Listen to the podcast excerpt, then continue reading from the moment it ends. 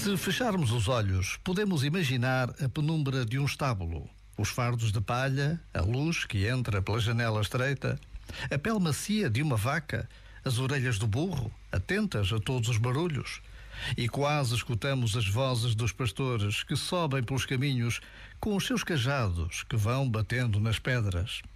Sabemos que no céu havia uma única estrela com um brilho imenso. Na escuridão da noite, uma trouxinha de roupa agita-se. Maria abre os olhos e inclina-se. Será que conseguimos ouvir quem bate na madeira da porta? São os pastores que tiram os chapéus e pedem para entrar.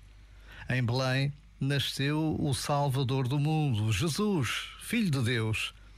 Neste domingo, véspera do dia de Natal, podemos agradecer a São Francisco de Assis a construção do primeiro presépio que nos ajuda a reviver tão grande mistério. Já agora, vale a pena pensar nisto. Um santo e feliz Natal. Este momento está disponível em podcast no site e na app.